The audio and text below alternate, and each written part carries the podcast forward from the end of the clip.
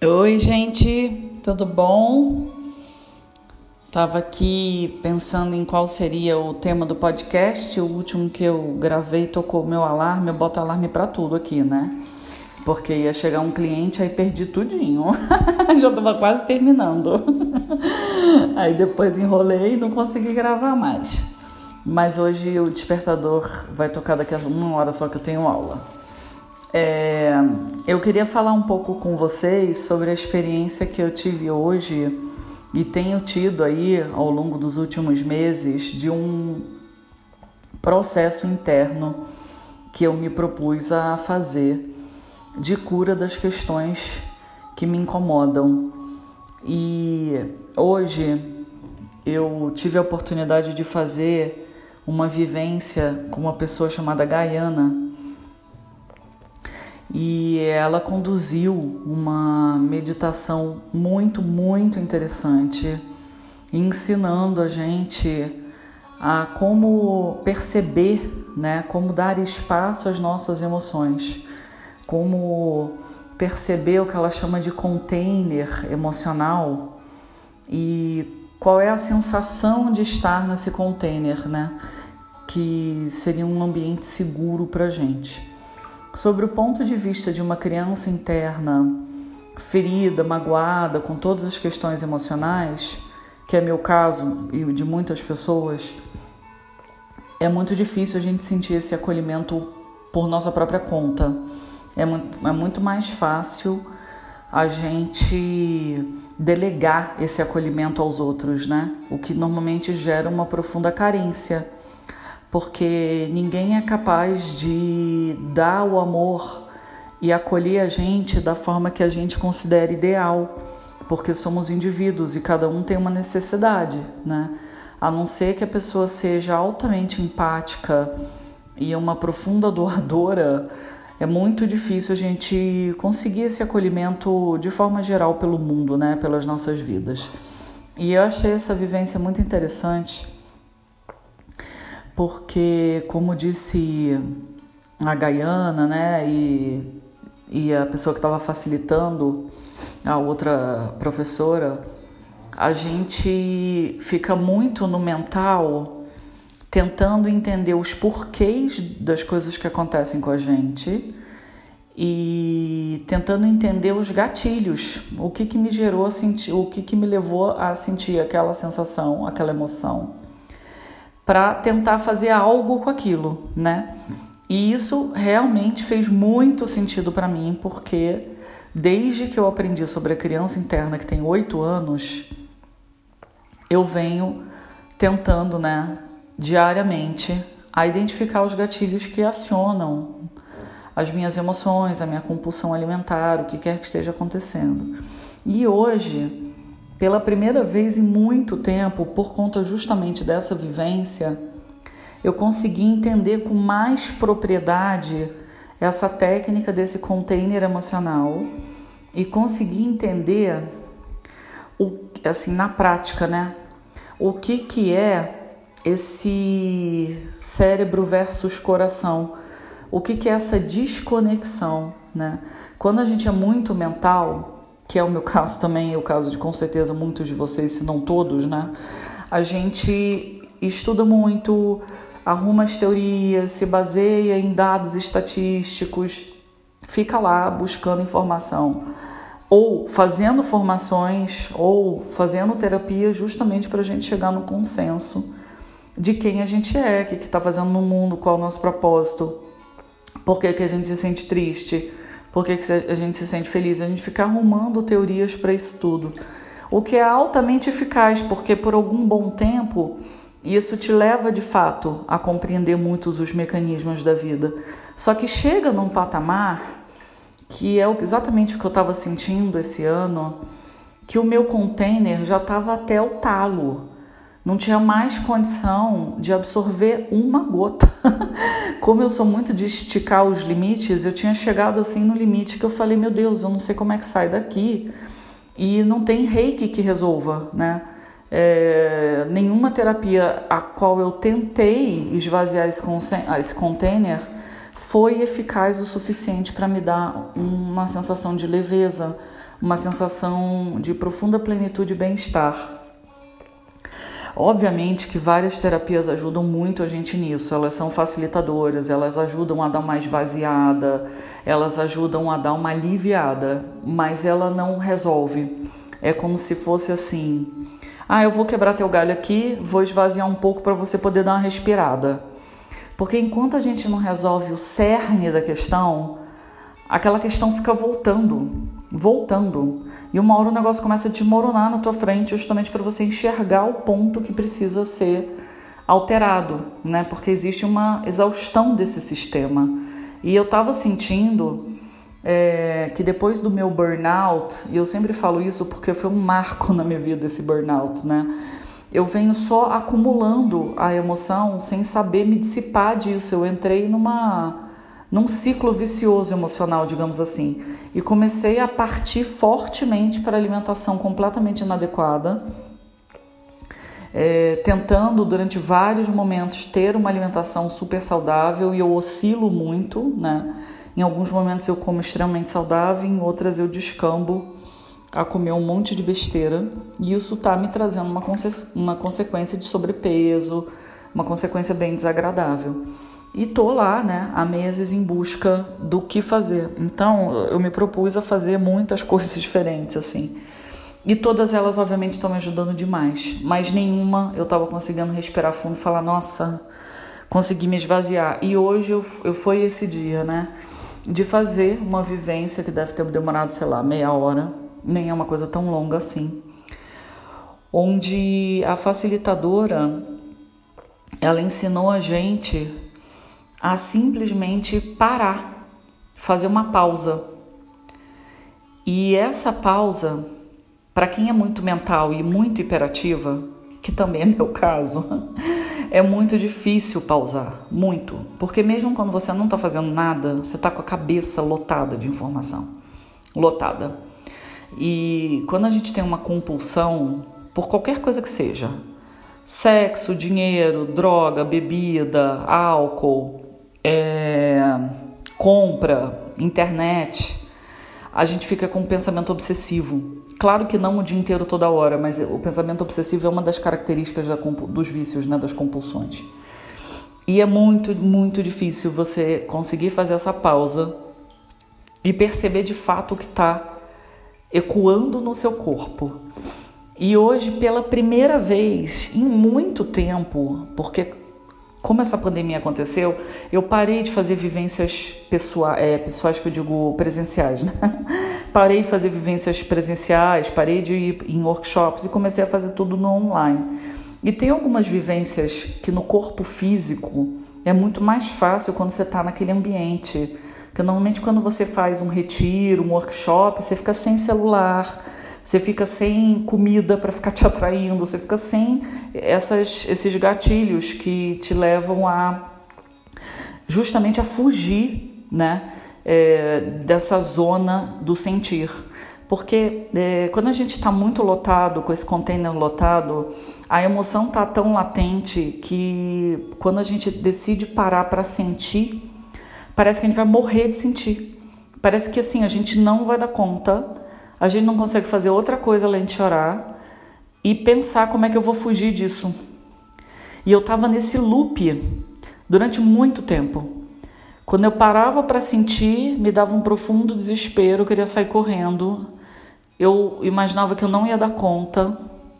Comecei a pedir ajuda para vários terapeutas e fazer várias coisas e obtive, né, quando a gente se abre para a cura, o universo ele é muito é, abundante no sentido de querer te ajudar e te encaminhar para o processo. E hoje eu tive uma feliz experiência cedo, né, logo pela manhã, de conseguir, conseguir parar. E o interessante é que eu já fiz, essa é a terceira vivência com essa, com essa pessoa. As outras duas, parece que eu não fiz.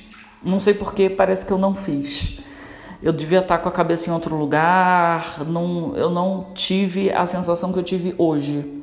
Provavelmente hoje eu estava muito mais preparada, é, talvez pelo horário, sei lá, exatamente porque ontem eu tive um dia bem pesado.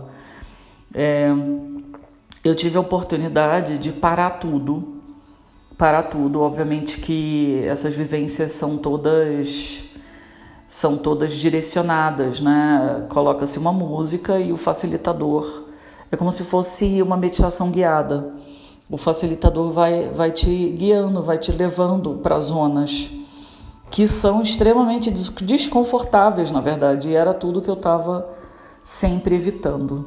E foi uma vivência muito feliz, apesar de eu ter chorado muito, foi muito profundo para mim. Eu tô o dia inteiro meio fora do ar. Foi até desafiador hoje, né, conseguir fazer o que eu precisava fazer, cumprir a agenda. E, e tudo que eu vivo, eu gosto de passar adiante, né? Mostrar para as pessoas que às vezes você não precisa pagar os cursos mais caros, nem viajar para a Índia, nem nada para acolher essa criança interna, além de você identificar os gatilhos e entender as dores e, enfim, dar uma lida sobre essas questões. E tem muita gente falando de criança interna na internet. Eu mesma já gravei podcast, já fiz duas lives sobre isso. As lives estão gravadas lá no meu canal do Instagram. Meu canal do Instagram é arroba Raquel, Raquel com CH. É, é muito para mim, né, que sou mental, é muito mais fácil identificar o gatilho do que me permitir sentir a emoção. Muito mais fácil. E também é muito mais fácil é, acolher a dor do outro do que acolher a minha própria dor.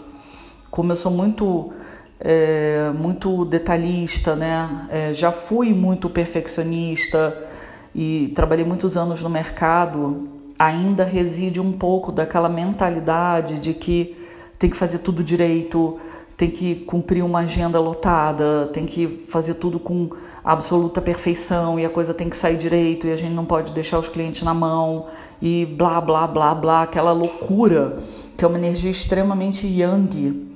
Quando a gente trabalha para o mercado, especialmente quem trabalhou em empresas grandes, né, ou empresas com uma alta demanda, você se condiciona mentalmente a virar um robô produt altamente produtivo. E como eu sou muito agitada, eu me adequo muito a esse ambiente, muito, porque eu consigo fazer 55 coisas ao mesmo tempo tranquilamente. Tranquilamente. Mesmo que eu não faça as 55 100%, eu dou conta, né? Como eu conheço muita gente que dá conta e depois fica louca, louca, com insônia, agitada. E isso é um problema muito sério porque vai reverberando no nosso corpo emocional em forma de doença psicossomática, dores muito fortes no corpo, dores de cabeça muito intensa, e insônia, e sonhos pesados, e acaba que você perde a qualidade de vida. E eu vejo as pessoas que estão fazendo transição de carreira ou já estão em outras carreiras, mas ainda estão com a mentalidade das empresas grandes, né, elas vêm com essa energia yang, a energia da meta, a energia da eu preciso fazer de qualquer maneira, nem que eu durma meia-noite, três da manhã, nem que eu não durma, eu preciso fazer, preciso fazer, preciso fazer. E, é, e isso foi exatamente a longo prazo o que me causou um burnout. E desde esse burnout, que foi um marco na minha vida, e já tem dois anos, né? É, dois anos talvez um pouco mais, que eu estou tentando é, desafogar, estou tentando desaluviar disso. E é um exercício diário eu não cair na tentação de usar, né? Eu sou leonina, então a minha energia realmente é yang, de não usar essa energia yang para fazer, fazer, fazer, fazer, fazer, fazer, fazer, fazer, fazer, e aí cumprir meta, aí ver o e-commerce se está funcionando, aí atende, aí faz follow-up nos clientes para ver como é que os caras estão, aí faz é muito difícil. Mesmo quando eu estou no jardim com a cachorra tomando sol e relaxando na hora do almoço, eu estou no celular, ouvindo áudio de aluno respondendo, vendo se o e-commerce está ok, fazendo contagem. E a gente subiu um e-commerce recentemente, né? Com os banhos que eu faço aqui e tal. Então eu fico super de olho né? Se vendeu, se tem uma coisa errada, e aí vê as estatísticas, aí toda hora meu marido, ah, Raquel, ah, é, eu vi lá na estatística que alguém abandonou o carrinho e fez três vezes a compra e não deu certo. Falei, então tem que ver com o rapaz que ajuda a gente, se tá tendo algum problema no e-commerce, porque o anterior que a gente tinha subido dava toda hora problema no carrinho, no checkout, né? E eu não paro, né? E como meu marido também é hiperativo, então, às vezes a gente está deitado à noite conversando e ele fala: ah, a gente precisa fazer isso, isso, isso para o e-commerce, ainda falta tirar foto, ainda falta isso. Quer dizer, a gente não para, é uma loucura viver assim. E hoje eu tive essa oportunidade maravilhosa de fazer a vivência com essa moça gaiana e consegui parar. Só por hoje consegui ficar meia hora parada, né? Sem estar com essa mente imperativa, sem estar fazendo nada, prestando atenção em como se comporta esse container emocional, me permitindo chorar, me permitindo acessar né, situações de profunda dor da minha criança e me permitindo acolher essa criança. E é exatamente esse o ponto que eu quero chegar no podcast. Todo mundo tem uma criança interna. Alguns com essa criança mais ferida e outras não tão ferida, né? Não é uma competição de quem está pior ou de quem está melhor.